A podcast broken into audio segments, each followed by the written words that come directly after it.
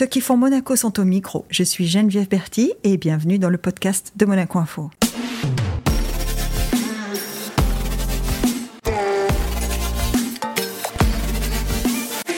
Notre invité du jour est un musicien et créateur de contenu né à Monaco. Il est souvent qualifié comme l'un des guitaristes francophones les plus regardés sur YouTube. Véritable autodidacte, il décrypte la musique et les sons. Bonjour Florent Garcia. Bonjour Geneviève et merci pour, pour l'invitation. Florent, on, se disait que on se connaissait pas beaucoup, mais ce que je sais, parce que j'ai regardé des vidéos de toi sur YouTube, c'est que ça fait un carton. Ça fait un carton comme ça du jour au lendemain, une vidéo sur YouTube? Alors, non, et ça fait un carton relatif. C'est-à-dire que. Quand même. je suis quand même sur une niche, moi. C'est-à-dire que je parle de musique et en plus, je suis plutôt spécialisé sur un certain type de musique. Globalement, je parle pas mal de, de classique rock, de musique. Alors, moi, je suis guitariste, donc je parle aussi beaucoup de guitaristes. Mm. Et en plus, j'ai une approche qui est assez analytique. J'aime parler un peu de théorie, d'arrangement, de, de, choses un peu techniques. Donc, forcément, tout de suite, ça réduit un petit peu euh, mon audience. Mais euh, non, forcément, au début, quand j'ai commencé à sortir des vidéos, j'avais un format qui était différent aussi. J'ai mis du temps à trouver le, format actuel. C'était plus comme des cours de guitare, ce que je faisais au début sur YouTube. Donc j'ai développé une communauté comme ça, euh, petite, mais de gens qui me suivaient vraiment attentivement pour les cours de guitare. Et au fur et à mesure, parce que je, donnais aussi des cours de guitare à côté euh, mon vrai métier. C'était voilà, c'est ça. Et, donc, je commençais à en avoir marre, en fait, de donner des cours de guitare tout le temps, parce que moi, ce que j'aime, c'est la musique globalement, pas forcément mm. juste donner des exercices. Euh, surtout qu'au final, ça c'est stérile, quoi. Une fois qu'on a l'exercice, euh, c'est bon, quoi. C'est pas ça la finalité. Tu veux, dire que le cours de guitare, c'est de la mécanique, en fait? Bah, souvent, quand on débute, il y a beaucoup de mécanique, alors que la finalité, elle est tout sauf mécanique. Euh, la seule chose qui compte, c'est créer de la musique. Quoi. C'est à quoi ça. ce qu'on entend. Ouais. Enfin, pour quelqu'un comme moi qui a essayé au piano, la mécanique m'a arrêté, quoi. Et euh, c'est le problème. Je me suis dit, c'est pas ce que je veux faire, moi. Mais, oui, mais sans savoir faire ça, je pouvais pas faire ce que je voulais. C'est ça, mais c'est très compliqué en tant que, professeur de trouver la, balance, justement, entre les deux. Surtout qu'il y a des gens qui ont plus besoin du travail mécanique que d'autres. Euh, en plus, si on a des enfants ou des adolescents, euh, ça a tendance à être rébarbatif très vite. Donc, c'est ouais, vraiment compliqué. C'est la répétition c'est bah forcément c'est de la répétition, mais on a tendance à souvent travailler mal. C'est-à-dire qu'au début, quand on apprend la musique, on a tendance justement à se mettre dans cette optique de ok, bah, il faut que je fasse que je fasse de la technique tous les jours, mais beaucoup. Et puis ça viendra après, alors qu'en fait, l'apprentissage de la, de la musique, c'est vraiment comme une langue. Euh, et, faut faire de la euh, conversation, il faut pas faire que Exactement, c'est ça, ça serait comme apprendre une langue en, juste en ouvrant un livre et en apprenant des conjugaisons, c'est impossible d'y arriver. Et on a tous appris à parler avant d'apprendre la, grammaire. Un enfant, il parle bien avant de savoir lire, bien avant de, savoir écrire. Donc c'est vrai que l'approche qu'on a tendance à avoir au début avec la musique, elle est contre nature, si j'ose dire. quoi. Mhm. C'est un peu, c'est ça qui est compliqué au début. Et, euh, et à vrai dire, moi, voilà, j'en avais un petit peu marre de tout le temps être dans les cours très théoriques et très techniques. Donc j'ai commencé à élargir les sujets dans, dans, mes vidéos, à parler plus globalement de, composition, de perception. Je parle beaucoup de l'aspect émotionnel aussi, euh, mhm. parce que voilà, quand j'explique quelque chose de théorique, je le mets toujours en parallèle avec ce que ça apporte d'un point de vue euh, émotion et ressenti. Ressenti, ouais. Et là, j'ai commencé à m'adresser voilà, à plus de gens, parce que même des gens qui n'étaient pas musiciens, mais juste qui aimaient bien la musique, euh, bah, s'y retrouvaient. Et c'est là où ma chaîne a commencé à grossir, mais, mais la croissance, elle a été constante. Ça n'a pas été du jour au lendemain la chaîne qui explose. Et, ça marche. Disons, aujourd'hui, j'ai 240 000 abonnés, quelque chose comme ça.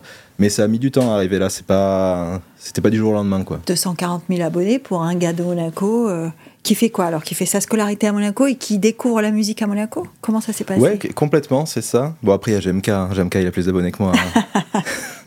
oui, mais lui, il parle de voiture. fait vroom vroom. Mais c'est très bien aussi. Mais, oui, oui. mais proportionnellement, je pense qu'il y a plus de gens qui conduisent des voitures que de gens Exactement. C'est ça, c'est pour ça que je dis que moi, je suis vraiment sur une niche, parce qu'en plus, j'ai cet aspect un peu... Euh, je m'adresse plus à des musiciens ah ou à des gens déjà un peu érudits ou qui s'intéressent. Euh, mais donc oui, j'ai découvert, euh, enfin j'ai découvert la musique. Non, j'ai découvert la musique avec mes parents, comme tout le monde à la maison quand j'étais vraiment mhm. tout petit. Ils sont musiciens, tes parents? Pas du tout. Mais ils ont toujours, euh, mon père et ma mère ont toujours eu une sensibilité pour la musique, mhm. on va dire, et pour la musique et pour le cinéma globalement. Donc eux, ils avaient des, des métiers normaux, ils n'en ont jamais fait, mais avec mon frère, ils nous ont toujours pas mal exposés en fait à, à différents domaines artistiques, quoi. Et, euh, et, donc moi j'avais fait la, ce qu'on appelle les, les, classes CHAM maintenant, donc c'est les, mm. les, formations musicales comme on a à Monaco, où en primaire, on a une journée de cours par semaine, en gros, qui, est, qui sont des cours de musique. J'avais été sélectionné, alors je sais pas s'ils font toujours ça, mais il y avait un prof de musique qui venait nous voir à la maternelle, qui nous faisait faire un petit test, ça faisait très X-Men dans l'esprit. On nous fait faire un test pour voir si on est prédisposé à comprendre un petit peu les mécanismes de la musique, et si il détecte que oui, on a quelque chose, il nous propose d'intégrer ces fameuses classes. D'accord. Euh, et toi, tu te retrouves dans cette fameuse classe C'est ça, à 6 ans, en CP, euh, c'est la, classe à l'école de la Condamine, là, pas loin des studios. Et, donc, on avait par semaine, voilà, un jour, de, enfin deux demi-journées en fait d'apprentissage musical, euh, en plus des cours normaux, quoi. Hmm. Et très vite, ça te plaît? Alors non, non, non. Ah, tu vois? C'est ça qui est drôle. C'est que, bah, on en parlait juste avant, c'est un conservatoire classique à Monaco. avec un, apprentissage classique, aussi. Donc technique au départ. Qui est très technique et, et, euh, et c'est ça, c'est du solfège. Hein. C'est la première année, en plus, on ne fait pas d'instrument, c'est que, du solfège. Alors, il y a un petit peu, il y a des petits ateliers, il y a du carillon, il y a des choses comme ça. Et je pense que depuis, parce que ça fait maintenant euh, presque 25 ans, donc hmm. je pense que ça a pas mal évolué pour avoir été en contact avec des professeurs maintenant à l'académie. Hmm. Mais c'était très théorique, c'était aussi assez sévère. Parce qu'en plus, on avait des notes qui comptaient pour notre moyenne. Euh, alors en primaire, ça fait sourire maintenant qu'on est adulte, mais quand on y est, quand on a 6 ans et qu'on a des notes, c'est impressionnant. Là, ça... Et, quand on veut le vélo qu'on veut à Noël. Exactement, quand on veut les beaux cadeaux. Euh, mais, mais tout de suite, en fait, de rajouter une note, c'est vrai que ça ça met tout de suite un poids. Et, j'ai jamais aimé ça travailler. le côté euh, ludique de la chose. Exactement. Hein. Et moi, la contrainte, ça m'a toujours un petit peu. Euh, j'ai jamais aimé ça. Donc, j'avais ça comme une contrainte, plus les devoirs à faire à la maison, plus des choses à apprendre par cœur, et euh, le manque d'application dont on parlait tout à l'heure. Alors. C'est toujours compliqué. Je sais qu'Alexandre Astier, il en parle souvent aussi, parce que lui, il a, il a eu le, même type d'apprentissage. On a parlé avec Alex Jaffray aussi à ce même micro. Il disait la même chose. Bah, c'est ça, et on a tous un petit peu le même constat, c'est qu'aujourd'hui, on est content d'avoir eu ça parce que ça nous a apporté des connaissances qu'on utilise toujours. Mais est-ce qu'il n'y a pas quand même des moyens un peu plus euh, opti optimal, optimaux, de, d'apprendre la musique à des enfants et de passionner des enfants? Mm. C'est, toujours un équilibre qui est dur à avoir. Après, je comprends, c'est quand on a des, classes de 20 gamins, euh, on va à l'essentiel, voilà, on va au plus rapide, mais euh, c'est vrai que je pense qu'on pourrait avoir plus de pratique ou tout cas plus de mise en, en, voilà, en contexte de la musique. C'est ça qui est difficile à comprendre quand on est enfant, c'est que ce qu'on apprend là, on peut le mettre dans un certain contexte et c'est pas la finalité. Apprendre l'ordre des dièses et des mm. bémols, c'est bien, mais ça s'arrête pas là, en fait, ça, bah, rentre dans quelque chose de plus grand. Après, c'est un peu essentiel, hein si t'as pas l'ordre des dièses et des bémols, c'est compliqué. Hein oui et non. Honnêtement, moi, dans mon usage aujourd'hui, honnêtement, je, je me pose jamais la question de euh, fa do sol ré la mi si. C'est pas un truc euh, qui me vient. Et, la plupart des musiciens, en plus, surtout dans les genres que, que moi je pratique, beaucoup ne mm. connaissent pas l'ordre des dièses et des bémols ou n'ont pas vraiment conscience de ce qu'est la. Tu veux dire qu'ils font de la musique à l'oreille alors? Ouais, c'est ça, c'est ça. Mais c'est euh, tout le monde fait de la musique à l'oreille. En fait, la, la théorie, c'est c'est une description de ce qu'on fait. C'est pas une transcription. Ouais, c'est une façon c'est une façon d'expliquer au plus grand nombre, en tout cas ceux, ceux qui savent lire ce langage. Et c'est une manière d'échanger avec d'autres musiciens aussi. C'est-à-dire que forcément, quand on travaille avec des musiciens, quand on fait de la session, c'est pratique de savoir lire parce qu'on nous envoie les parts. Voilà, comme ça, on, ça, fait gagner du temps. Pareil, quand on dit, ah, ok, c'est en quelle tonalité, attention, là, ça mm. module en ça, ça module en ça, au moins dans notre tête, ça, ça clarifie la chose. Mais ça vous fait, ouais, ça, fait gagner du temps, mais c'est pas ça la finalité du tout. En fait, on s'en fiche. Il y, a plein de, de, jazzmen, même très très connus, alors que le jazz, c'est vrai que maintenant, ça, on a tendance à penser que c'est très cérébral euh, et que c'est très théorique, mais il y a plein de jazzmen, en tout cas des, de la grande époque du jazz ou quoi, qui n'avaient pas du tout une approche théorique. Et hmm. j'ai vu des interviews de, de personnes qui, quand on leur parle de mode, alors les modes, justement, c'est certains types de gammes, c'est des choses déjà assez pointues, et qui disent non, j'ai jamais pensé au mode, et moi, j'en ai, ai rien à foutre. Quoi. Le mixolydien, le dorien, le truc, je sais pas ce que c'est. Et juste, ils entendent, ils font à l'oreille, et il n'y a pas besoin de plus, en fait. Tu parlais de jazz, est-ce que c'est -ce ça que vous écoutiez à la maison? Tu dis, mes parents nous ont toujours beaucoup euh, mis euh, dans le bain. Alors, qu'est-ce qu'on écoutait à la maison, chez les Garcia Alors, on écoutait plutôt de la variété. Euh, la variété assez variée, ouais, mais c'était assez sympa. Je sais qu'il y avait quelques albums qui tournaient. Alors, quand j'étais tout petit, j'écoutais du Henri Dess. tu vois ce que c'est ça? Je vois. Excellent. Et euh, donc on avait des, des chansons Très comme ça. Pour... Voilà, euh, c'est ça. l'évolution artistique de Florent Garcia, je vois. Parce Il que bien pour arriver démarrer. au classique rock, Il faut bien démarrer quelque part. Hein. On en est loin, on en est loin, certes. Euh, après, il y avait un peu de, de Johnny, de Johnny Hallyday, de la variété française, euh, et puis la radio aussi, voilà. Donc on avait les- du, je sais pas, du Mhm. Balavoine, du Goldman, des trucs comme ça. Je sais que quand Oh, j'avais... musicalement, euh, musicalement, tout ça, c'est. Ah, c'est très bien, c'est très bien. quand même assez évolué Et- déjà. hein. Et Johnny et Goldman, c'est des mecs qui sont en fait qui étaient très influencés par euh, les courants rock américains, quoi. hein. Mhm. Vraiment, de toute façon, Johnny, la moitié des chansons à Ouais. l'époque c'était des reprises, et Goldman, pareil, c'était très très américain ce qu'il faisait. Et, euh, et donc j'avais découvert Queen aussi en, en primaire. Je me rappelle, ma mère avait acheté le best-of parce qu'on avait entendu Bohemian Rhapsody à la radio. J'avais dit ah c'est super et tout. Donc Ah, C'était la question d'Alex Jaffray qui me dit euh, est-ce qu'il y a un morceau de musique euh, qui t'émeut? Et moi, je lui disais Bohemian Rhapsody. Je sais pas si c'est parce que c'est l'idée euh, de, de ce nomadisme, de, ce- voilà, de cette génération qui faisait un peu les choses, euh, ou la musique, ou les deux. Ouais. Mais euh, tout à l'heure, Ah, tu parlais musique, de, ouais, ouais. de sentimentalité, de, enfin, en tout cas, de sensation. Et c'est vrai que ça, avec la musique. euh, Est-ce que tu écoutais du classique? Non, ça non. Non J'ai toujours eu un- les seules choses qui se rapprochaient un peu du classique que j'écoutais, c'était des, des bandes originales de films, Ouais.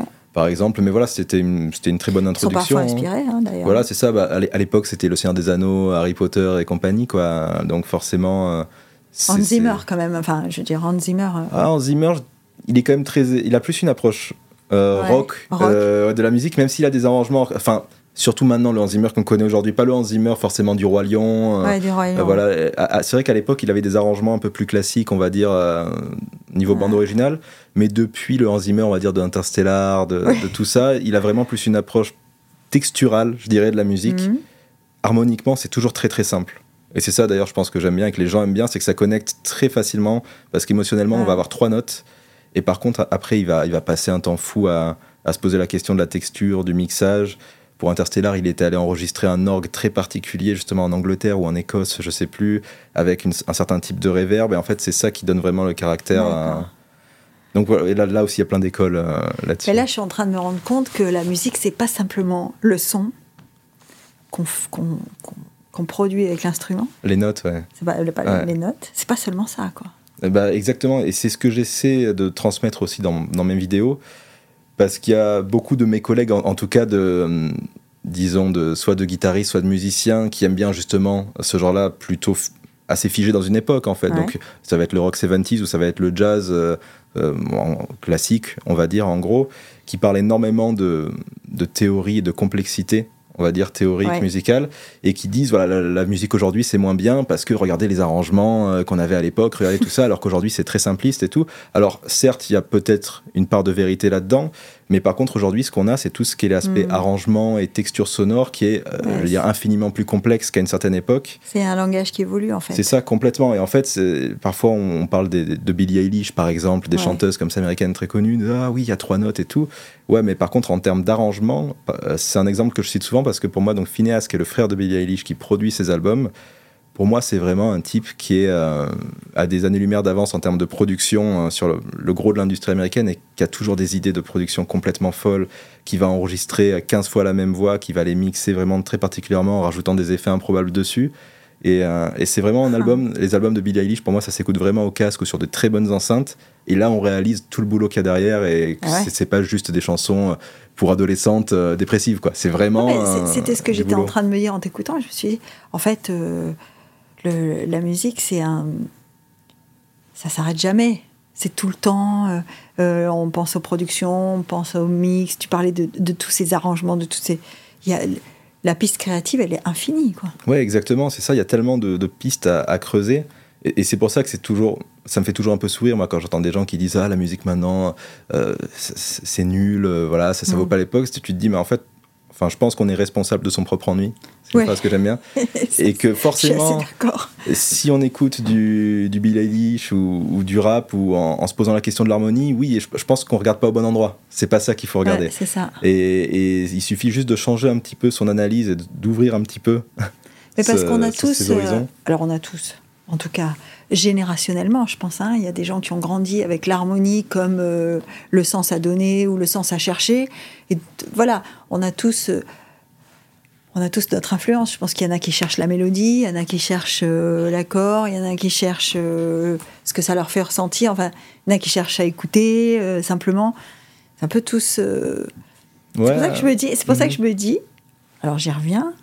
240 000, c'est ça, hein? 240 000 C'est ça. Ah à peu près, à peu près. 240 000, c'est quand même un score parce que tu dis, moi, je parle de musique, mais je parle de plus que ça. Je parle des accords, des arrangements, etc. 240 000, c'est quand même euh, une communauté déjà, hein, de gens qui n'écoutent pas simplement la musique passivement, en fait. Oui, oui, c'est sûr, euh, complètement. Après, c'est vrai que c'est des volumes, on n'arrive même pas trop à s'imaginer 240 000. Oui, parce que 240 000, ce sont les abonnés. Après, il faudrait qu'on regarde les chiffres que font chaque vidéo. C'est ça, et, ça aussi, en plus, surtout aujourd'hui, maintenant, les vidéos, euh, le nombre de vues, ça va être géré par l'algorithme. Euh, là, une de mes dernières vidéos a fait 500 000 vues en une semaine, et ma toute dernière en a fait 10 000 en trois jours. Donc c'est énorme, la, la, variable est énorme. le delta c'est ça, le delta est monstrueux. Il suffit de la sortir au mauvais jour ou en même temps qu'une vidéo de Squeezie qui va un peu phagocyter les vues et du coup nous ça fait pas le bon nombre de vues. Enfin c'est très compliqué donc j'essaie de me détacher moi justement du nombre de vues. Euh, j'essaie surtout d'être fier des vidéos que je sors et de me dire, ok, bah, même s'il y a que 10 000 personnes, enfin que 10 000, ça aussi c'est ridicule de dire ça parce que 10 000 c'est énorme déjà, essayer de, se, de visualiser 10 000 personnes qui nous écoutent. à taille humaine, 10 000, euh, c'est un stade de basket. Hein c'est ça, je veux dire, réunir 10 000 personnes euh, à un concert ou quoi, déjà faut le faire.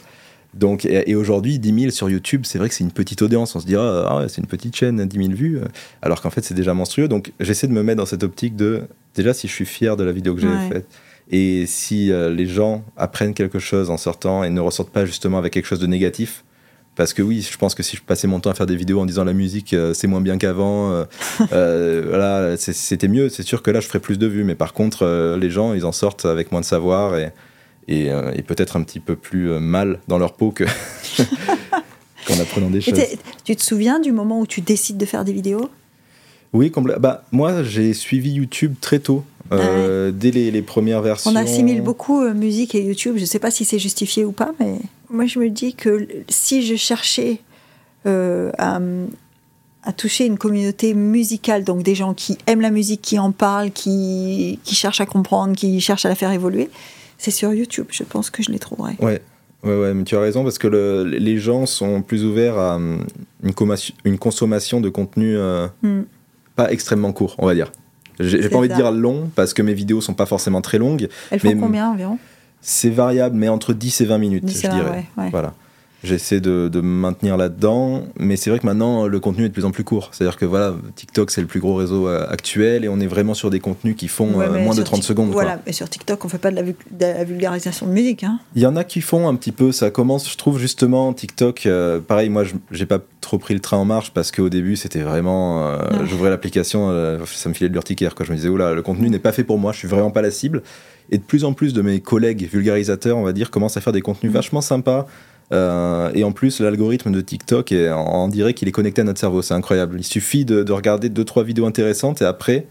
Et après, tu as, tu, as après, tu as un flux, c'est ça. Et tu n'as plus ce flux du départ, justement, quand tu ouvres l'application où tu dis, oula, mais qu'est-ce que ça me montre? Mais c'est n'importe quoi.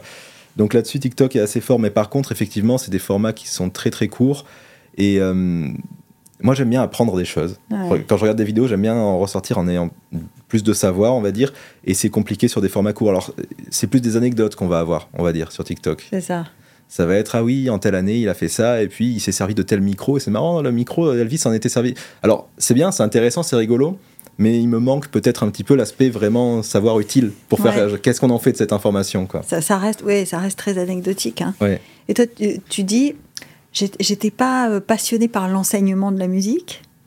Néanmoins, les vidéos que tu fais, ça revient aussi à transmettre quelque chose. Hein. Ah oui, complètement. Mais justement, en fait, c'est le fait d'avoir eu un apprentissage qui n'était pas adapté à ma manière d'apprendre, on ah. va dire, qui m'a poussé à, aller voilà, sur ce genre de contenu-là, je pense. Parce qu'effectivement, donc j'ai arrêté, moi, la formation musicale en arrivant en sixième au collège parce que vraiment, ah, euh, j'arrête complètement et je dis à mes parents, je veux plus jamais faire de musique. Ah bah tu vois, Alex Jaffray m'a dit la même chose. Ah bah c'est marrant. il me dit, je suis arrivé euh, enfin adolescent. Il ouais, voilà, c'est ça. Il a dit, moi c'est fini, je veux plus en faire, ça me gonfle. Ah ouais, complètement. C'est le début de l'adolescence où on commence à avoir le, le, choix. Ouais. Et là, on dit non, non, c'est bon. Euh, trop rébarbatif, trop, trop scolaire, trop. C'est ça. figé, quoi. Et, surtout, euh, vraiment, je, je m'en rends compte maintenant avec le recul, mais je ne comprenais pas ce que je faisais. C'est-à-dire que j'avais appris à lire des partitions. Je rejouais des partitions à la guitare. Je faisais de la guitare classique à l'époque. Et j'étais un très mauvais élève. J'étais un des derniers de la classe en guitare classique. Euh, mais parce que voilà, je, lisais des partitions, mais je ne comprenais pas à quoi ça servait. Je faisais pas de musique, en fait, je lisais. C'est comme lire un livre, mais pas comprendre ce qu'on est en train de lire ou euh, voilà, ne pas s'en servir. Tu récitais, tu jouais pas. Tu Exactement. Et c'est vrai que l'apprentissage classique, même si ça apporte beaucoup de choses, avait, je sais pas si c'est encore le cas encore une fois aujourd'hui, avait ce biais de vraiment aller sur on, apprend à lire des partitions, on hmm. apprend à réciter et on crée pas, on crée très peu ou alors on apprend à créer en troisième cycle au bout de 15 ans d'enseignement, une fois qu'on est bien, que tout le monde est bien gavé, euh, comme on a marre, bien formaté. Donc voilà, moi j'avais arrêté là. Et après, c'est justement, euh, quand j'étais ado au, collège, c'était euh, l'époque, c'était la mode du pop-punk. Donc des mhm. groupes comme, comme Blink, 182, Sum 41, ce, genre de Green Day aussi. Donc j'avais repris la musique par ça. En fait, mon frère avait ramené des albums à la maison. On était très Iron Maiden aussi, heavy metal, ACDC, ce genre de groupe-là. Ah oui. Donc on avait repris voilà par le rock et là forcément tout de suite quand on entend ça et qu'on est ado, euh, ça fait autre chose qu'Henri Dess quoi. ça fait vibrer quoi. C'est ça, ça fait vibrer et puis il y a cet aspect cool. C'est ça qui manquait, qui manquait aussi quand j'étais au classique, c'était pas cool quoi. C'était euh, voilà, je faisais la guitare classique, j'étais obligé d'avoir le dos droit. On, prenait plus de temps dans le cours à me dire alors ton poignet il faut qu'il soit comme ça, comme ça que à faire de la musique et à juste euh, faire quelque chose de, beau. En fait, il te, il te manquait la sensibilité.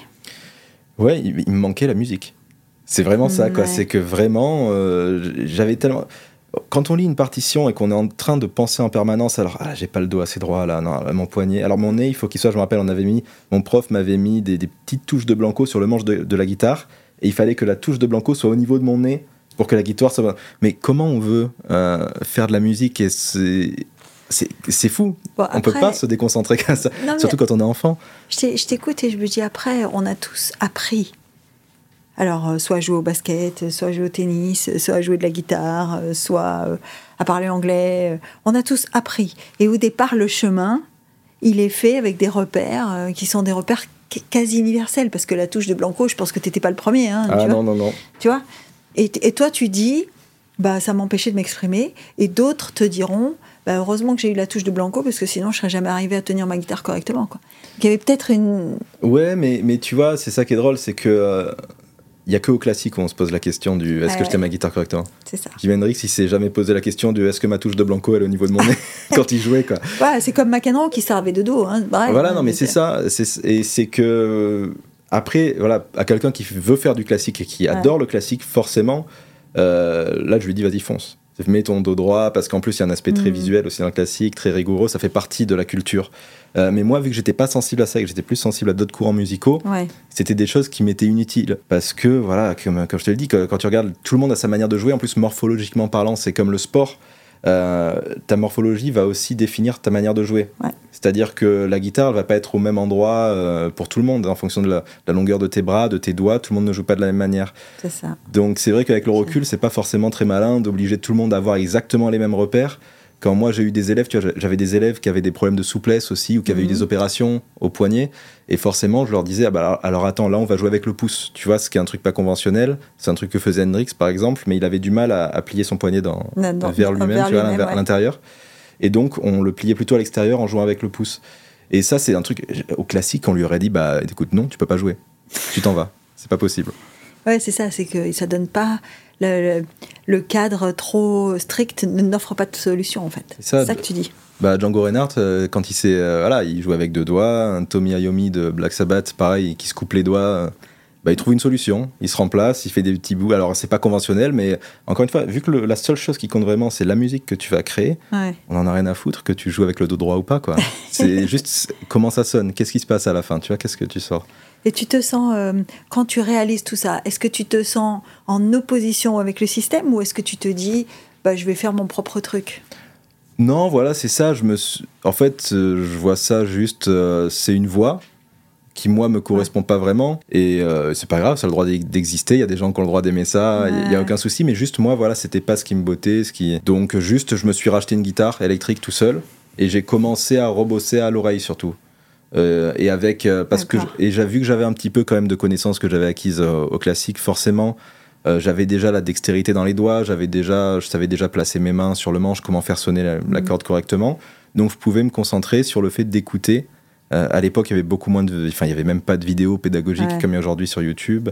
Donc c'était beaucoup, je mettais les CD, j'écoutais. Parfois, j'avais des petites tablatures qui m'indiquaient un petit peu, à peu près ce que c'était, mais souvent à l'époque, elles étaient un, peu fausses. et donc, je corrigeais à l'écoute. Et pour moi, ça, et d'ailleurs, c'est la plupart des, des musiciens, euh, disons qu'on connaît, ont appris comme ça, en fait, en mettant des CD et en rejouant par-dessus, en essayant de retrouver à l'oreille. Ah c'est une école. C'est Ce que ça. tu dis, c'est que c'est une école. Exactement. Et là, on se- pour moi, on se pose les vraies questions quand on fait ça. C'est Mm. comment il fait ce son-là et comment il fait cette note-là. Surtout à la guitare, qui est un instrument où il y a énormément d'inflexions. Ouais. Euh, on, on vraiment, on peut exprimer, on peut attaquer une note de 50 manières différentes à la guitare, ce qui n'est pas forcément le cas de tous les instruments. Ouais, Un clavecin, par exemple, il n'y a même pas vraiment de, de nuances. C'est-à-dire qu'un clavecin, ça va pincer la corde, ça va sonner comme ça. Au piano, on a un peu plus de nuances. Mais que ça soit Mozart ou pas qui appuie sur la touche, le son va être relativement la même, on va dire. Voilà, c'est- Ça sera, ça sera infinitésimal, ouais, C'est ça, sûr. Alors qu'à la guitare, pour le coup, il y a des guitaristes qu'on peut. euh, À la première note, avec une note, on peut en dire Ok, c'est lui. Ah Jeff Beck. Ah oui, oui, oui. Jeff Beck, vraiment- par exemple. ouais. Voilà, Jeff Beck, je, je le cite à chaque fois parce que c'est un de mes guitaristes préférés, mais vraiment, il y a des guitaristes qui ont une personnalité tellement forte. En deux notes, on sait que c'est eux. Tu as parlé de Hendrix, mais je pense que c'est. Est-ce que qu'on a retrouvé le même toucher que Hendrix? Alors oui, mais euh, le problème, c'est pas avoir le même toucher que Hendrix, c'est euh, avoir un mec qui arrive, il y a rien qui existe avant comme lui, Ouais. et qui s'exprime et qui crée la chose. C'est-à-dire qu'en fait, c'est pas si compliqué que ça aujourd'hui Tu veux dire de le copier, c'est facile. C'est ça. Ouais, Et souvent, c'est pour C'est ça. inventer qui est plus dur. C'est ça, quand je démarrais, ou souvent les, les guitaristes qui viennent me voir, la question qu'ils me posent, c'est est-ce que ce solo, il est difficile? Est-ce que ce solo de Slash dans les Guns N' Mhm. Roses, il est difficile?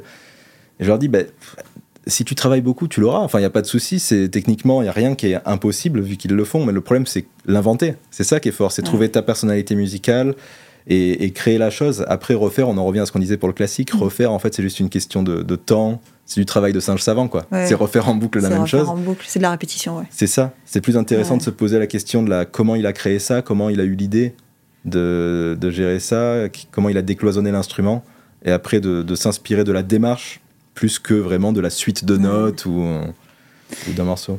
Tes premières influences, donc tu dis je, me, je, je, je rachète une guitare tout seul, une guitare électrique, j'écoute des CD. Alors qu'est-ce que tu écoutes à ce moment-là? C'est quoi? Alors tu m'as dit Iron Maiden, tout ça, mais est-ce qu'il y a des guitaristes? Parce que comme tu as la guitare, tu écoutes de la guitare, j'imagine. Alors Complètement. tu écoutes des bah, morceaux, mais à l'intérieur des ça. morceaux, tu écoutes la guitare. J'écoute beaucoup, bah, de toute façon, tous les, tous les styles, enfin tous les styles, le, le classic rock, le pop punk Mm. et le heavy metal, c'est vraiment des styles qui sont construits autour de la guitare. C'est vraiment. Mm. Donc peu importe le groupe qu'on écoute, en général, il y a toujours de quoi, quelque chose à se mettre sous la dent. Euh, les groupes que j'écoutais énormément, c'était Kiss. Alors Kiss, c'est marrant parce qu'il n'y a pas. euh, Il y a des très bons riffs, il y a des très bons solos, mais c'est pas non plus. C'était Ace Frehley, donc le guitariste de Kiss. Euh, Aujourd'hui, voilà, c'est pas un guitariste que je cite souvent dans mes influences, mais pourtant c'est un de ceux qui, aussi par l'aspect visuel et tout, je pense, qui m'ont vraiment donné envie de jouer euh, de la guitare. Et alors pour faire tes, pour faire tes gammes et écouter, tu te maquillais quand même ou pas? Alors, euh, je suis jamais allé jusque là, mais j'adorais, je me regardais les- le DVD en boucle des, des The Live à l'époque. For- forcément, j'avais, je sais pas, 12-13 ans, un truc comme ça, donc c'était super. Je sortais du classique, je découvrais ça, je me mais c'est incroyable, les mecs qui sont sur scène maquillés, ils font n'importe quoi, ils font des feux d'artifice, c'était trop rigolo, quoi. Bah, ça, si j'écoute attentivement ce que tu dis, ça participe à ce qu'il crée. Parce que tu, c'est, un tout. Le maquillage, euh, les feux d'artifice, euh, la façon de jouer sur scène, etc., ça devait contribuer à leur euh, processus de création. Complètement. L'énergie, l'énergie du groupe, elle se cas, oui. retrouve dans tout, quoi, dans leur musique, dans leur manière d'être, tout ça. Et Ah ça, ouais. c'est le cas pour, pour tout le monde, quoi. Pour tous les groupes, c'est une question d'énergie globale, il n'y a pas que la musique. Et euh, ACDC, j'écoutais énormément aussi à l'époque. C'est pareil, Angus Young, c'est, sur scène, c'est quelqu'un qui est ultra énergique, euh, qui s'arrête pas, quoi. C'est une pile électrique. Et ça se retrouve dans, dans leurs riffs, dans les solos, dans, dans la manière de faire. Et alors, tu, euh, tu dis, OK, j'écoute de la musique, je, je travaille à l'oreille, machin. Tu y passes combien de temps? Tu y passes toutes tes journées? Parce que tu continues à aller à l'école quand même ou pas? Oui, oui, Ou bien c'est, sûr. c'est l'époque où tu es encore. euh, Non, non, Tu es je- encore scolarisé. C'est ça, moi j'étais super jeune, je- j'avais 12-13 ans quand j'ai Ah commencé, donc euh, non, non, j'étais à l'école. Mais en fait, c'est marrant parce que je me suis jamais posé la question de, de combien de temps j'y passais par jour parce Mm. que j'adorais. J'adorais ça, c'était vraiment un loisir. En fait, j'ai jamais eu l'impression de travailler la guitare à partir de ce moment-là. C'était comme jouer à des jeux vidéo pour moi. C'était aussi plaisant, je me posais pas la question. Euh, donc j'ai réalisé plus tard, parce que je lisais souvent des interviews de guitaristes euh, comme John Petrucci de Dream Theater, qui disaient Moi je travaille 6 heures par jour, ou je travaille 3 heures par jour. Et je disais Mais c'est énorme, c'est terrible, comment ils font travailler la guitare 3 heures par jour Mais c'est fou quoi. Et en fait, j'ai réalisé que bien plus tard que c'était ce que je faisais sans m'en rendre compte. Tu dis, bah oui, moi aussi je fais. C'est ça, je passais trois heures de guitare avec la guitare entre les mains hein, tous les jours, mais sans m'en rendre compte parce que c'était du plaisir et que le mot travail, c'était assimilé pour moi. Ce que je faisais quand j'étais au classique, c'était du travail parce que je me posais des questions, c'était pas plaisant. Hmm. Mais en fait, oui, mettre un CD, essayer de rejouer par-dessus les trucs, c'était, c'était aussi du travail, mais je, juste je m'en rendais pas compte. Un guitariste, il a combien de guitares? Il en a qu'une ou il en a plusieurs? C'est le problème du guitariste. Il en a besoin que d'une. Mais il peut jouer qu'avec une à la euh, fois, ça c'est sûr. Alors, il y en a qui, qui jouent euh, avec plusieurs guitares à la fois. Il y a ah. Stanley Jordan, par exemple, qui était connu pour ça, qui avait deux guitares et qui jouait en tapping sur les deux. mais voilà, mais ça va rarement au-delà de deux, quoi. Ça va rarement, ouais. Après, ça devient compliqué. Hein, Mais euh, le problème du guitariste, c'est que souvent, une fois qu'on a démarré, on, et c'est vraiment un truc qui est propre au guitariste en plus, de le fait de toujours vouloir plus de guitare, ah parce que celle-là, elle a un certain type de micro, le son va être un peu différent, mais au fond, c'est que du caprice. Hein. c'est vrai Oui, oui, c'est vrai, on a des sons différents. Moi, à mon studio, j'ai beaucoup de guitares, j'ai beaucoup trop de guitares, et c'est vrai que je, je me sers quand même de toutes en fonction des projets sur lesquels je bosse. Mais, mais je le fais parce que j'ai une situation qui me mhm. permet. Enfin, il y a beaucoup de marques maintenant qui me donnent des guitares, j'ai cette chance-là. Euh, en vrai, j'en aurais besoin oui, parce que, de que la vie de youtubeur, c'est ça aussi. Hein bah, une, en fait, j'ai deux chaînes. J'ai une chaîne donc, qui est vraiment analyse musicale et une chaîne sur laquelle je fais du test de, de matos. Ah oui.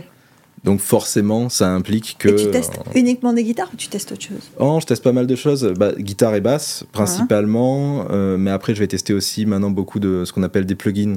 Ah Donc voilà, des instruments virtuels directement dans les ordinateurs. Euh, et dans mon studio, vu que je produis, j'ai aussi une batterie, j'ai des claviers, j'ai plein de choses différentes. Et tu joues tout ça? C'est difficile de dire je joue de ça, c'est-à-dire je joue de la guitare et de la basse, vraiment. Disons ça, je suis vraiment à l'aise, je peux faire. j'ai pas trop de limites à ce niveau-là. Et par contre, je, je sais ce qu'il faut faire à la batterie, je sais ce qu'il faut faire au clavier. Donc quand j'arrange et que je suis dans mon studio, dans mon environnement, et je sais m'enregistrer, je sais gérer les choses, mais jamais j'aurais euh, le, toupet d'aller jouer en concert du clavier ou de la batterie. Euh, voilà, j'avais étudié la batterie au conservatoire de jazz à mhm. Monaco aussi, donc peut-être la batterie c'est celui que après la guitare que je maîtrise le moins mal, on va dire. mais euh, voilà, c'est différent. Quand on est en studio, on, joue tous un petit peu de tout, mais c'est pas pour autant qu'on a un bon niveau partout, quoi. Alors tu dis je produis. Est-ce que tu produis des morceaux que tu que tu rends public? Oui, oui, complètement, c'est ça. Alors, euh, c'est vrai que produit, ça a plus trop la même définition aujourd'hui qu'il mmh. y a 30 ans, parce que c'est la différence entre producteur en France et aux États-Unis. Maintenant, c'est plutôt la définition américaine qui a pris le pas, où producteur, ça va être en fait arrangeur. Arrangeur, oui. Dans l'idée. Euh, mais arrangeur, ingé son, performeur, tout est un peu relié, on va dire. Le, producteur américain, c'est Quincy, Quincy Jones, par exemple pour Michael Jackson. Et pas que Michael Jackson. Hein. Non, pas que. Quincy Jones, quand même. Mais en général, les gens connaissent le plus euh, son travail avec Jackson, quoi. Mais c'est ça, ça va être euh, celui qui va faire les arrangements, qui va aussi diriger, qui va aussi enregistrer, mixer après. Et quand il y a besoin, parfois à droite à gauche d'instruments quoi, il peut aussi mettre la main à la pâte. Donc moi, c'est cette approche-là que j'ai. Et euh, ce que je sors en principe, ce qu'on retrouve sur les plateformes de streaming, ça va plutôt être assimilé au courant Lofi, Chill-Up. Mhm. Alors ça, c'est un truc que les gens connaissent pas forcément mais c'est un genre de musique, en fait, c'est issu du hip-hop. C'est du hip-hop instrumental, en gros, qui est un peu dérivé euh, au fur et à mesure des années. C'est une approche très de producteur, dans le sens où euh, ça fait vraiment la part belle au son, aux textures sonores. Et c'est ce qu'on retrouve dans beaucoup de playlists euh, Spotify que les gens se mettent en fond pour travailler, par exemple, pour étudier. C'est quelque chose qui est assez chill. C'est du thème musical, quoi. Assez détend. Ouais, c'est alors il y en a quelqu'un qui connaît pas en général, il dit c'est de la musique d'ascenseur. Ah, parce que c'est de la musique qu'on se met en fond. Non, mais euh, c'est quelque chose qui dit. Et je peux comprendre quelqu'un qui connaît pas parce que euh, c'est de la musique assez répétitive. Hmm. Parce que de base, c'est pensé comme une instru de rap, qui donc c'est répétitif par nature. Mais par contre, il y a un soin qui est apporté à la production, au mix, aux arrangements et aux mélodies qui est bien, euh, qui est très différent, voilà, de la simple musique d'ascenseur entre guillemets, si tant est que ça existe.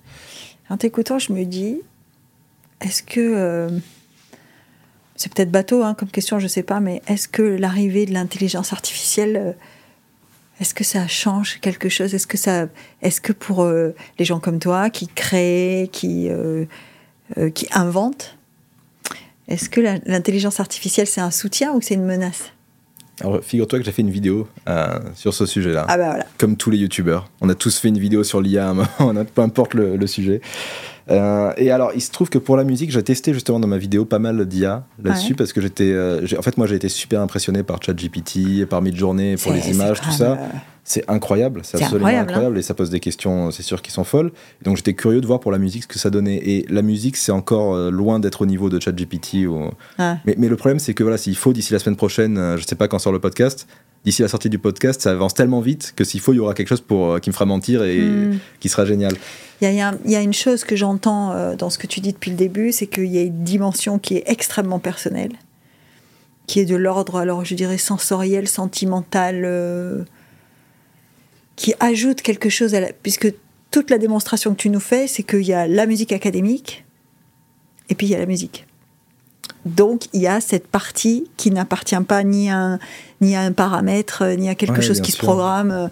Il y a un truc qui sort ou qui, voilà, comme tu disais, le refaire c'est pas difficile, l'inventer c'est quelque chose. C'est ça. Mais, mais, après, tu vois, il y a des courants de musique comme la minimale, euh, la techno qu'on avait à l'époque. Alors maintenant, on n'a plus trop de techno, mais on a plein de, de sous-genres comme ça qui sont purement électronique et là, et dont le but, en fait, ça va être d'être le plus froid et le plus artificiel possible.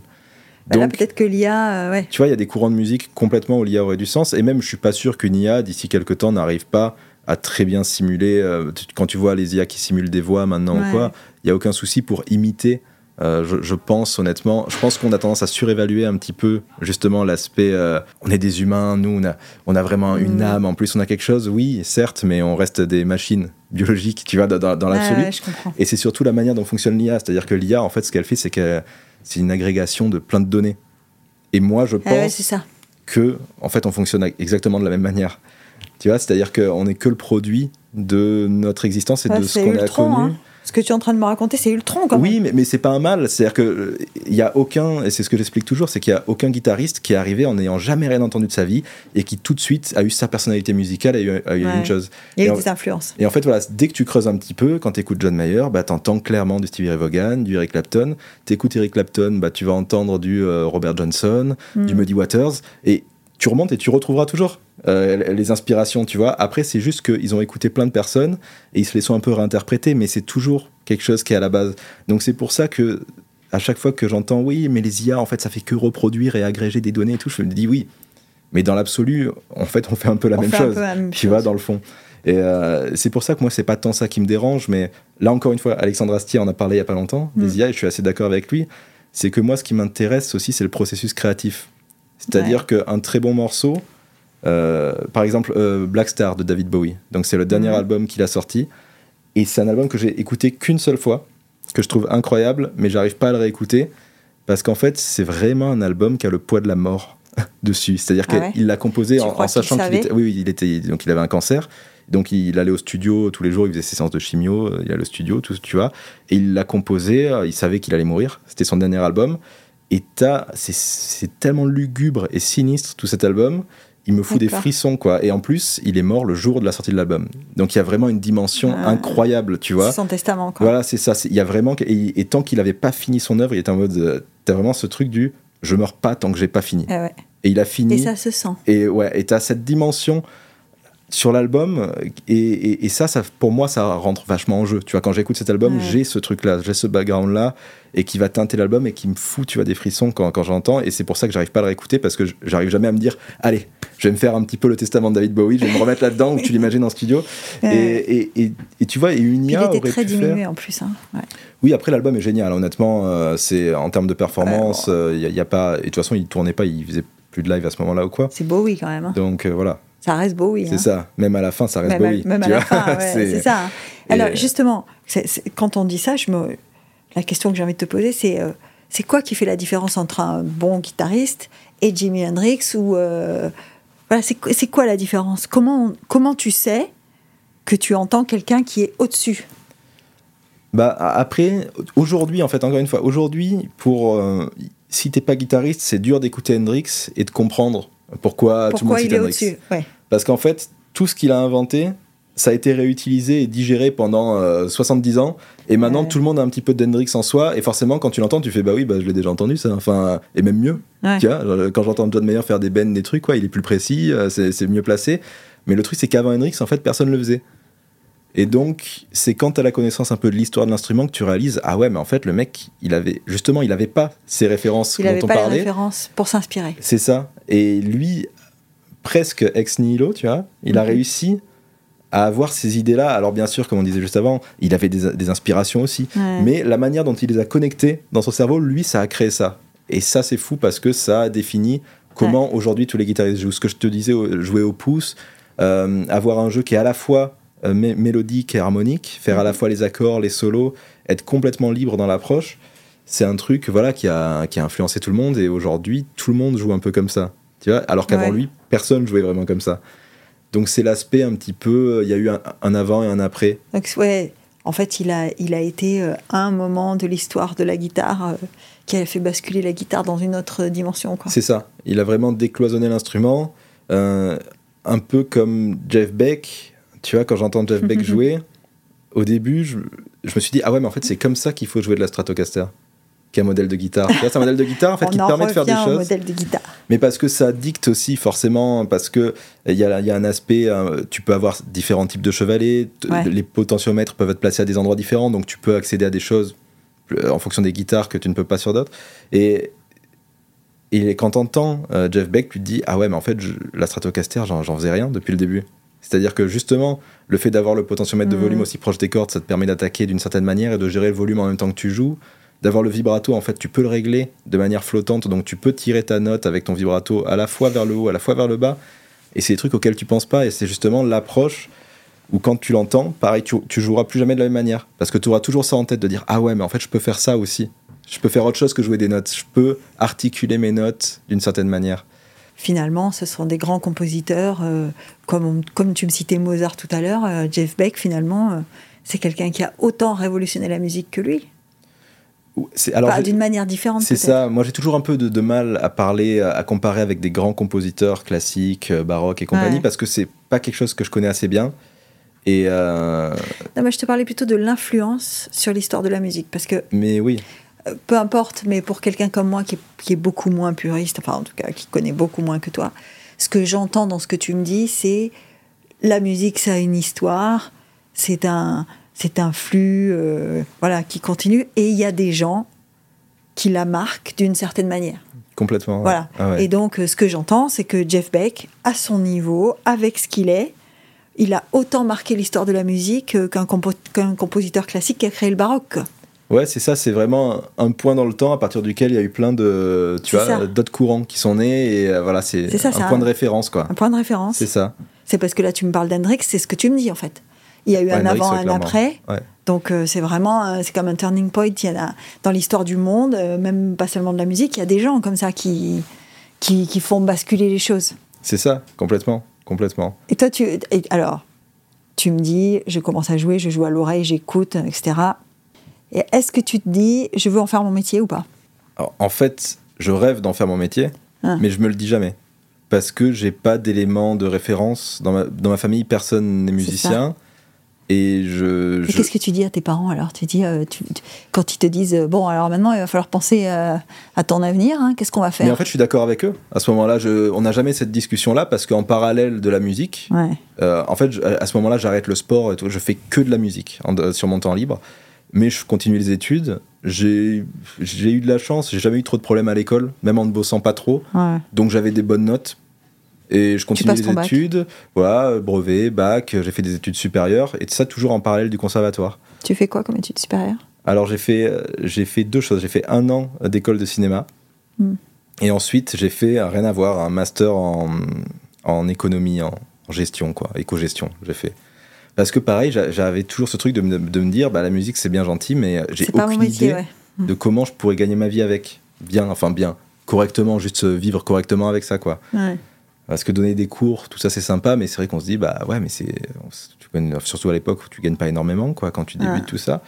Et, c'est justement au fur et à mesure de, de, mon master où vraiment je me disais, non, je peux pas, je peux pas, j'arriverai pas à, à avoir un boulot là-dedans J'avais fait des stages à la banque, tout ça, et vraiment pendant un mois, j'en étais malade physiquement. Tu vois, je me disais, mais je peux pas faire ça, c'est pas possible, quoi.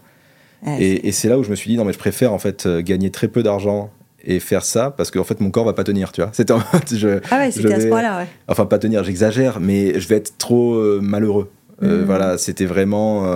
J'étais déprimé quoi quand je faisais ça. Je me disais, bah, c'est pas possible, en fait, je vais pas pouvoir tenir une vie entière comme ça. Non, non. Donc c'est pour ça qu'une fois que j'ai eu mon master et j'ai eu mon diplôme de fin de conservatoire la même année, à peu près au même, au même moment, bah, j'ai pris la voie de justement, j'ai commencé l'enseignement musical et je faisais aussi pas mal de dates. En général, c'est le, voilà, le profil type du musicien. C'est tu fais des dates, surtout dans le coin, dans la Côte d'Azur, on a de la chance parce qu'il y a beaucoup d'événementiels. Mm. Donc tu, et à Monaco, d'autant plus, tu as des soirées voilà, qui peuvent être payées correctement où tu vas faire des reprises. Voilà. Et en plus de ça, j'étais prof. Donc j'avais ça. Et ça me permettait, alors au début, t'en vis pas bien, le temps de te faire un réseau, tout ça, mais au moins, j'étais content. C'est ça, tu vois, j'étais heureux. Et c'était le plus important pour moi à l'époque. Et c'est à partir de là, après, que j'ai développé la chaîne YouTube. Mais pareil, quand j'ai démarré YouTube, tu te lances au hasard. J'avais pas du tout de projet. Quand j'entends des mecs qui me disent oui, j'ai démarré, comme ça je m'étais fixé au bout d'un an, je voulais tant de, de milliers d'abonnés, et comme ça je savais que j'allais pouvoir monétiser. Alors, moi j'étais allé au pif complet, tu vois, j'étais vraiment. je le faisais parce que j'avais envie de le faire. J'étais dans cette optique-là. Et puis euh, ça a fini par marcher. Quoi. Ça a fini par marcher. Tu as publié une, une vidéo, je sors ma marque de guitare. Oui, ah oui c'est vrai. Ça, pareil, c'était. Euh, même toujours aujourd'hui, j'ai un peu du mal à réaliser. c'est. Euh, en fait, c'était. Juste avant le confinement, j'avais été contacté par un, luthier qui faisait des micros pour guitare électrique. Et on avait élaboré euh, un, set de micros. Il t'avait vu sur YouTube? C'est ça, il m'avait contacté parce qu'il me connaissait de YouTube. Ah. Et, et, moi, effectivement, j'étais à la recherche de nouveaux micros pour ma guitare. Donc on avait élaboré, je lui avais dit, bah, je veux tel type de son, tout ça. On, avait fait un set de micros. Il était venu ici, il vient de Perpignan, lui. Il habite à Rivesaltes, juste à côté de Perpignan. Et donc il était venu, moi j'habitais à la Turbie à l'époque, et on, avait bu un café là-haut. On s'était dit, ah bah tiens, ça serait marrant qu'on fasse une guitare ensemble. mais euh, pour moi, enfin voilà, une guitare pour moi. Comme la chaîne YouTube, quoi. C'est ça, mais c'était vraiment une, idée comme ça. Donc on s'était quitté là-dessus. Moi j'avais le set de micro, voilà, il avait sorti le set de micro, ça s'était arrêté là. Et puis on se reparlait régulièrement. Et puis il y a eu le confinement, donc on a reparlé. Et puis souvent on relançait l'idée, ah ouais, il faudrait qu'on bosse sur la guitare, ça serait sympa. Et pendant le confinement, on a commencé à taffer dessus justement parce qu'on avait un peu de temps. Quoi. Et donc on a commencé à réfléchir à, une forme, à un type de son qu'on voulait, à un, type de matériau qu'on voulait. Voilà, on voulait pas. Ah oui, carrément. Hein. Et puis ça s'est fait comme ça, on a commencé à prototyper l'instrument sur le papier d'abord, et puis après en physique. Et au final, après le confinement, en fait, il avait terminé le, gros prototype sur lequel on s'était accordé. Il est venu à, la maison, on a testé ça, on l'a encore un petit peu modifié. Et au bout de deux, je sais pas, deux ans, deux ans et demi de discussion et de prototypage, on a fini par sortir euh, la guitare. Donc c'est une marque qui s'appelle Céleste. D'accord. Qu'on a sorti et c'est euh, vraiment de la guitare. C'est des toutes petites productions qu'on fait parce que justement notre idée c'était qu'elle soit fabriquée entièrement à la main. Donc c'est Adrien Pinco, le, luthier qui les fabrique. C'est tout lui qui les fait de A à Z et qu'avec des, des, ressources euh, locales. Alors locales au niveau français. Circuit court quoi. C'est ça. Et qu'avec des bois qui proviennent euh, des bois très très enfin de qualité. Tu as des beaux bois qui viennent vraiment de de, forêts protégées. En France, ça vient du Jura. On a du sycomore et, du tilleul qui vient du Jura. Euh, pareil, il y, a toujours des petits inserts de la castillage en fait qui peut être en plastique sur les guitares. Nous, on voulait pas de plastique, on voulait du laiton. Donc on a fait aussi euh, tout ça et usiné en laiton euh, par des artisans français. et ah donc voilà, c'était cette optique-là où on se disait, bah, tu sais quoi, de toute façon, on pourra pas en produire beaucoup. On pourra pas en faire beaucoup parce qu'on veut que ça, soit fait à la main. on veut que ça reste dans ces codes-là. Donc autant se faire plaisir, ne pas se poser la question du prix, parce qu'aujourd'hui, il y a des marques énormes comme Fender et Gibson qui arrivent à proposer des mm. guitares vraiment pas chères. Euh, nous, on n'a pas d'économie d'échelle, on pourra jamais les battre. C'est pas possible, c'est trop bien, tu vois, ce qu'ils font pour, pas assez cher.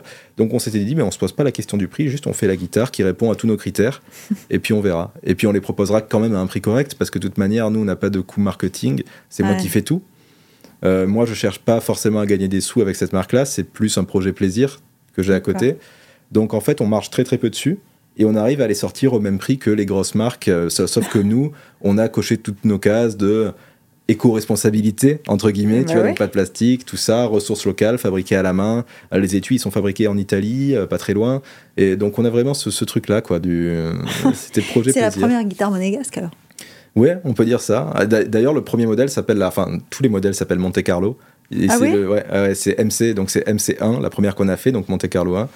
Parce qu'on l'avait, ben, quand on a commencé à en parler, on avait la vue sur Monaco de la Turbie, tu vois, Bah tout oui. ça, donc forcément, euh, et en plus on avait une approche un petit peu assez proche, tu vois, de ce que tu retrouves dans l'automobile de luxe, tout ça, donc Mhm. ça faisait sens de, de la brander Oui, parce que comme ça. ouais, c'est- un artisanat de, de luxe presque, hein, c'est ce dont tu es en train de me parler. Complètement, complètement, c'est haute couture, quoi. C'est ça, matière première, euh, l'artisanat dessus, le savoir-faire. Un ça, aspect aussi de personnalisation. Forcément, les clients qui, qui viennent nous voir et qui nous disent Ah, bah, j'aimerais telle couleur, j'aimerais tel profil de manche ou quoi, bah, bien sûr, on le fait parce que vu que tout est fait à la main, on Ah adapte. ouais, euh, c'est- faisable. on quoi. adapte, ouais, c'est ça, complètement.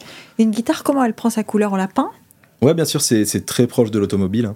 C'est Ah ouais euh, ouais, ouais, c'est euh, t'as une cabine euh, de peinture et un t'y vas Ah ouais, comme pour une. Alors, c'est plus les, les vernis qui vont varier. d'accord. C'est-à-dire que t'as le vernis nitro. nitro et le vernis poli. Et donc, en gros, tu as des vernis plastiques et des vernis nitro qui sont beaucoup plus fins, qui aspirent plus. Et c'est Mm. tout le monde veut du nitro parce que justement, à une certaine époque, les premières guitares, les premières Fender étaient faites comme ça. Et soi-disant, ça laisse respirer le bois, c'est très fin. En vrai, une guitare électrique, je vais être très honnête avec toi, Mm. le son, c'est 99% les micros qui les font. Ton bois, Eh ça ben va voilà. peu changer. Le- un mythe vient de s'effondrer. Ouais. Moi, je pensais que c'était euh, le son, il venait de la caisse en fait. Bah, sur une guitare acoustique et classique, oui, mais en fait, sur une guitare électrique, ce qui se passe, c'est que les micros, ce sont des, des plots d'aimants, en fait, qui vont Ouais. capter le champ magnétique de la corde, qui est en métal. Et quand ça vibre, ta corde va du coup euh, influer sur ce champ magnétique. Et c'est ça qui est transmis. Donc, en fait, le bois, il va servir surtout à la résonance de la corde ce qu'on appelle le sustain, donc c'est la durée de note de la, de la corde. Donc forcément, si tu as des bois, euh, si tu fais une guitare en mousse et que ton manche il est relié n'importe comment au corps, bah, ta, ta corde va pas résonner beaucoup parce que ça va pas résonner dans le corps, tu vas le résonner moins longtemps. je comprends, je comprends. Donc là-dessus, ça influe. Mais sur vraiment, est-ce que tu vas avoir plus d'aigus, plus de bas, plus de médium? Ça relève plus du mythe qu'autre chose, le, le bois de la guitare. Mais c'est pas pour autant qu'il faut faire ça en bois tout pourri, tu vois, et qui viennent euh, de Oui, parce que tu euh, m'expliques ça, mais tu me dis quand même le sycomore, le tilleul qui viennent du Jura, machin. Bah, bien sûr, euh, mais parce que une table, une table Ikea ou une table de, de designer Mm. qui coûte euh, 10 000 balles, tu vas manger dessus quoi qu'il arrive. Oui, c'est ça. Mais c'est pour le plaisir de te dire, bah, ce que j'ai entre les mains, voilà, déjà, ça n'a pas été déforesté je ne sais où, je sais d'où ça vient, déjà. Ouais. Tu vois, je sais le travail qui a été fait dessus. ouais. Visuellement, c'est beau. Quand tu l'as entre les mains, ça joue aussi beaucoup.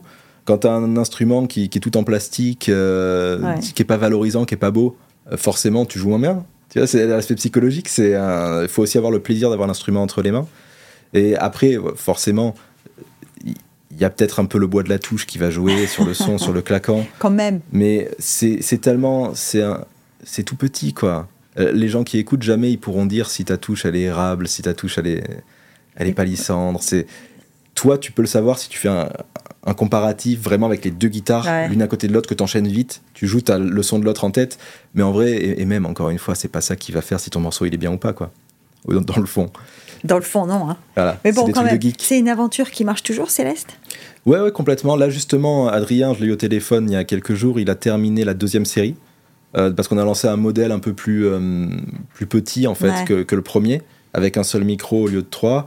Et donc, il a fini cette série-là, euh, et on va les expédier. Là, et on va en faire gagner une aussi. hein. Je vais faire un petit, un petit concours dans pas longtemps pour les Ouais. abonnés. sur la chaîne. Ouais, ah ouais. C'est incroyable quand même. hein. Pour quelqu'un euh, qui voulait juste faire de la musique, euh, tu te rends compte que tu te retrouves un vrai euh, entrepreneur, quoi. Parce Ah que ouais, ouais, entre la production vidéo, parce que la production vidéo, quand même, j'imagine que tes vidéos, c'est pas juste un iPhone posé sur le bord de la table et toi devant, quoi. Non, non, j'ai- j'aime prendre, euh, j'aime un peu trop prendre d'ailleurs euh, soin de, de mes vidéos, de mes cadrages, de mes lumières et du montage aussi. Il y a beaucoup de montage sur mes vidéos montage. et je fais tout moi. Je fais vraiment tout moi. J'ai rien délégué depuis le début de la chaîne. J'ai jamais rien délégué.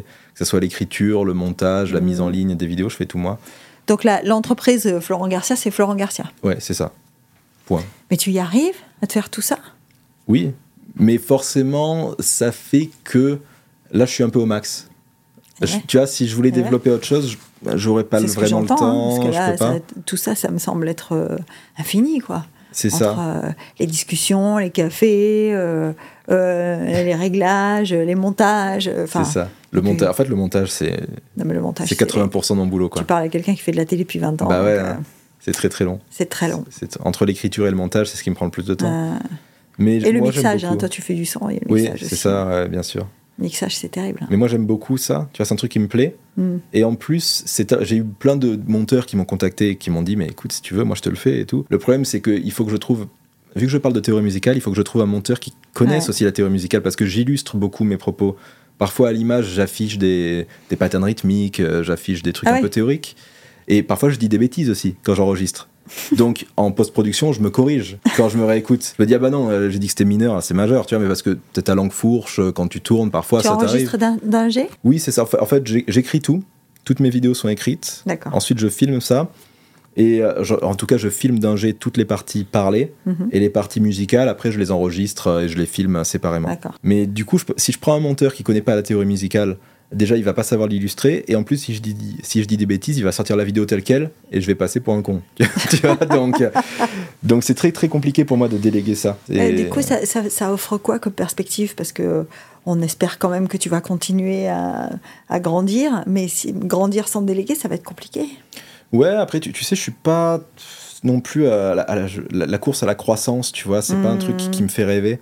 Euh, Non, mais tu Ah. dis, je suis un peu au max. Donc ouais, ça veut dire que tu, max, ouais. ça veut dire que, euh, alors ça c'est c'est le, le manager qui te parle, mais euh, quand on est déjà à 99% des ressources possibles, on se dit Ouais. que bon, il n'y a pas, y a pas grand chose, et donc forcément, c'est là qu'on sent qu'on va redescendre de l'autre côté, hein, parce que Ouais, mais tu, tu vois, avec le temps, dans le même temps, déjà mes vidéos d'aujourd'hui, je mets le même temps pour les monter qu'au tout début de la chaîne. d'accord. Mais par contre, en termes de, de résultat final, ça n'a rien à voir. Parce que tu apprends, tu vois, j'ai développé des méthodes de travail où je bosse Ouais. beaucoup, beaucoup plus vite qu'avant. Donc en fait, je suis au, au max de temps disponible pour travailler, mais je fais beaucoup plus de choses qu'il y a 5 ans, qu'il y a Mhm. 2 ans, ne, ne serait-ce que ça. Ça se répercute sur, euh, sur ton audience Euh, oui et non, parce que mon audience, forcément, avec ce que je fais aujourd'hui, elle, elle plafonne. D'accord. C'est obligatoire. Là, j'ai sorti une vidéo qui, qui était sur un sujet un peu différent. J'ai parlé du, du mixage son des films au cinéma.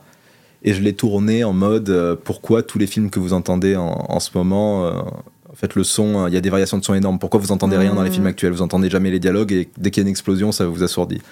Et donc là, ça, ça concernait beaucoup de gens. Donc là, j'ai eu un pic d'abonnés, d'abonnements Ouais. tu vois, à ce moment-là. Mais forcément, je vais reparler de musique après, et ces gens-là, les nouveaux abonnés, je vais en perdre une partie. Ça Ouais. marche qu'il y a un peu de, voilà, de rétention, il y a un peu de tout ça. Et C'est pas que la forme, hein, c'est le fond aussi. hein. ouais, bien sûr, c'est ça. Et, et donc, euh, euh, je- ça continue à grossir, mais vu que je suis francophone, déjà, Ouais. et que je parle d'une niche, que je suis dans une niche, bah forcément, euh, je- dès le début, j'avais accepté le fait que j'allais plafonner. Et, je- et je trouve déjà ça incroyable. Je pensais pas que je pourrais monter à 240 000 abonnés. Donc, je continue. Après, j'ai essayé d'élargir un petit peu les sujets parce que moi-même, je commence à avoir fait le tour de ce que je connais en théorie musicale et j'ai envie de parler aussi d'autres choses. Mais je me dis pas, mon, mon objectif, c'est d'avoir 500 000 l'an prochain. D'accord. Peu importe, parce qu'en fait, ce que j'ai pour le moment, ça me permet d'avoir une audience aussi qui est, euh, qui est très attentive à ce que je fais, qui est très cool avec moi. J'ai jamais de problème avec des gens. Alors, forcément, j'ai des commentaires parfois de temps en temps qui sont désagréables, mais euh, quand tu vois les gros youtubeurs, le- leur vie, c'est devenu un enfer. c'est terrible, quoi. Ils peuvent plus sortir. Euh, moi, j'ai la Ouais, tu parlais de chance. GMK, moi je peux te dire, GMK à Ah l'aéroport oui, d'Ajaccio euh, avec une heure de retard pour l'avion, euh, c'est compliqué. Hein. Bah ouais, mais bien sûr. le gars, il peut sûr. plus rien faire. Hein. Eh oui, GMK, c'est foutu, mais tu vois, moi, les gens qui me regardent, vu que ça nécessite quand même un certain- une certaine concentration, Ouais. tout ça, c'est des gens qui ont plus de 20 ans déjà, mon audience. Ouais, Donc déjà, je suis très content de ne pas avoir d'ados ou de jeunes, tu vois, entre 10 et 15 ans, c'est sûr. parce que c'est ça qui est le plus ingérable. Ingérable, difficile. J'allais te dire difficile à gérer. Bon, par ça. définition, les ados sont difficiles à gérer dans la guitare ou ailleurs. Hein, ça... C'est ça, et, qui ont, et ils n'ont pas forcément les codes. euh, tu vois, c'est-à-dire Ouais. que dans la rue, ils vont pas hésiter à aller euh, voir GMK, ils se disent pas, ah ouais, mais si on, est, on fait tout ça, en fait, le mec, il a plus de vie. Alors que justement, moi, c'est plutôt l'inverse. Souvent, les gens viennent pas me voir, et après, ils m'envoient un message en disant, oui, euh, j'ai vu que tu étais là, mais j'ai pas osé venir te voir parce que je voulais pas te déranger. Tu- Donc, tu vois, mes abonnés sont extrêmement sages, extrêmement gentils, Hmm. et du coup, c'est cool. Si c'était une question, est-ce que le fait d'avoir un visage public aujourd'hui, est-ce que, ça a changé quelque chose pour toi? Bah, ça a changé, mais souvent, ceux qui me connaissent, ce sont des musiciens. quoi.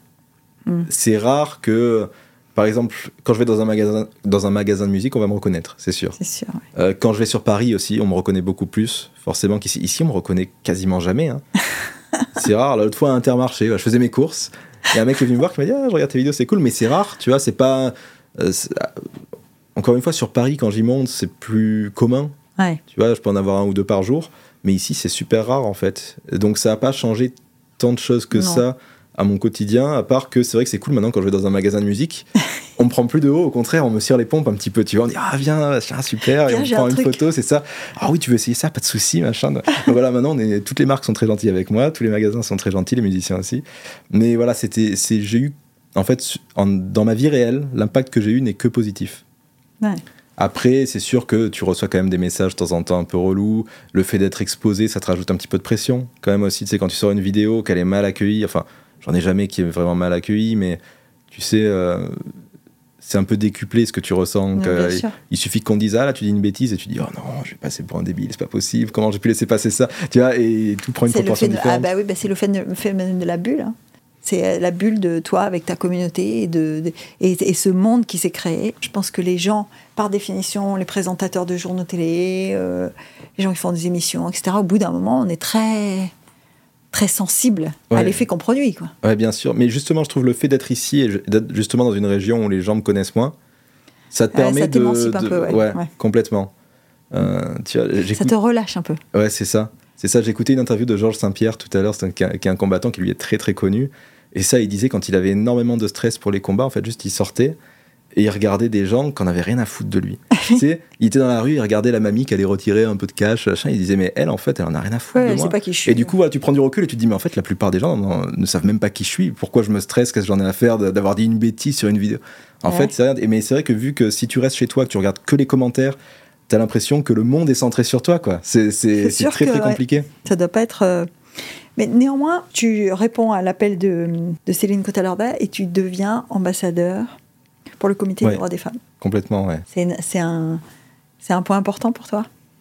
Parce que je, à t'entendre, je j'imagine pas Florent Garcia s'engager pour un truc euh, qui le touche pas. Ah ouais Non, mais euh, si, si, bah, pour le coup, effectivement, ça me touche, mais ça me touche parce que j'ai des collègues, forcément femmes, qui font la même chose que moi et, euh, et que clairement, elles n'ont pas la même expérience que moi tu vois, sur le truc. Alors, souvent on a tendance à dire oui mais pour les filles c'est plus facile sur internet voilà parce que il suffit qu'elles soient mignonnes voilà c'est ça exactement tu te maquilles bien tu fais ton truc et tout alors certes pour percer peut-être que ça enfin c'est sûr que ça rentre en jeu tu vois j'en parlais mm. avec elles elles en ont conscience hein, pour la plupart c'est sûr par contre euh, l'audience que ça te ramène faut la gérer hein.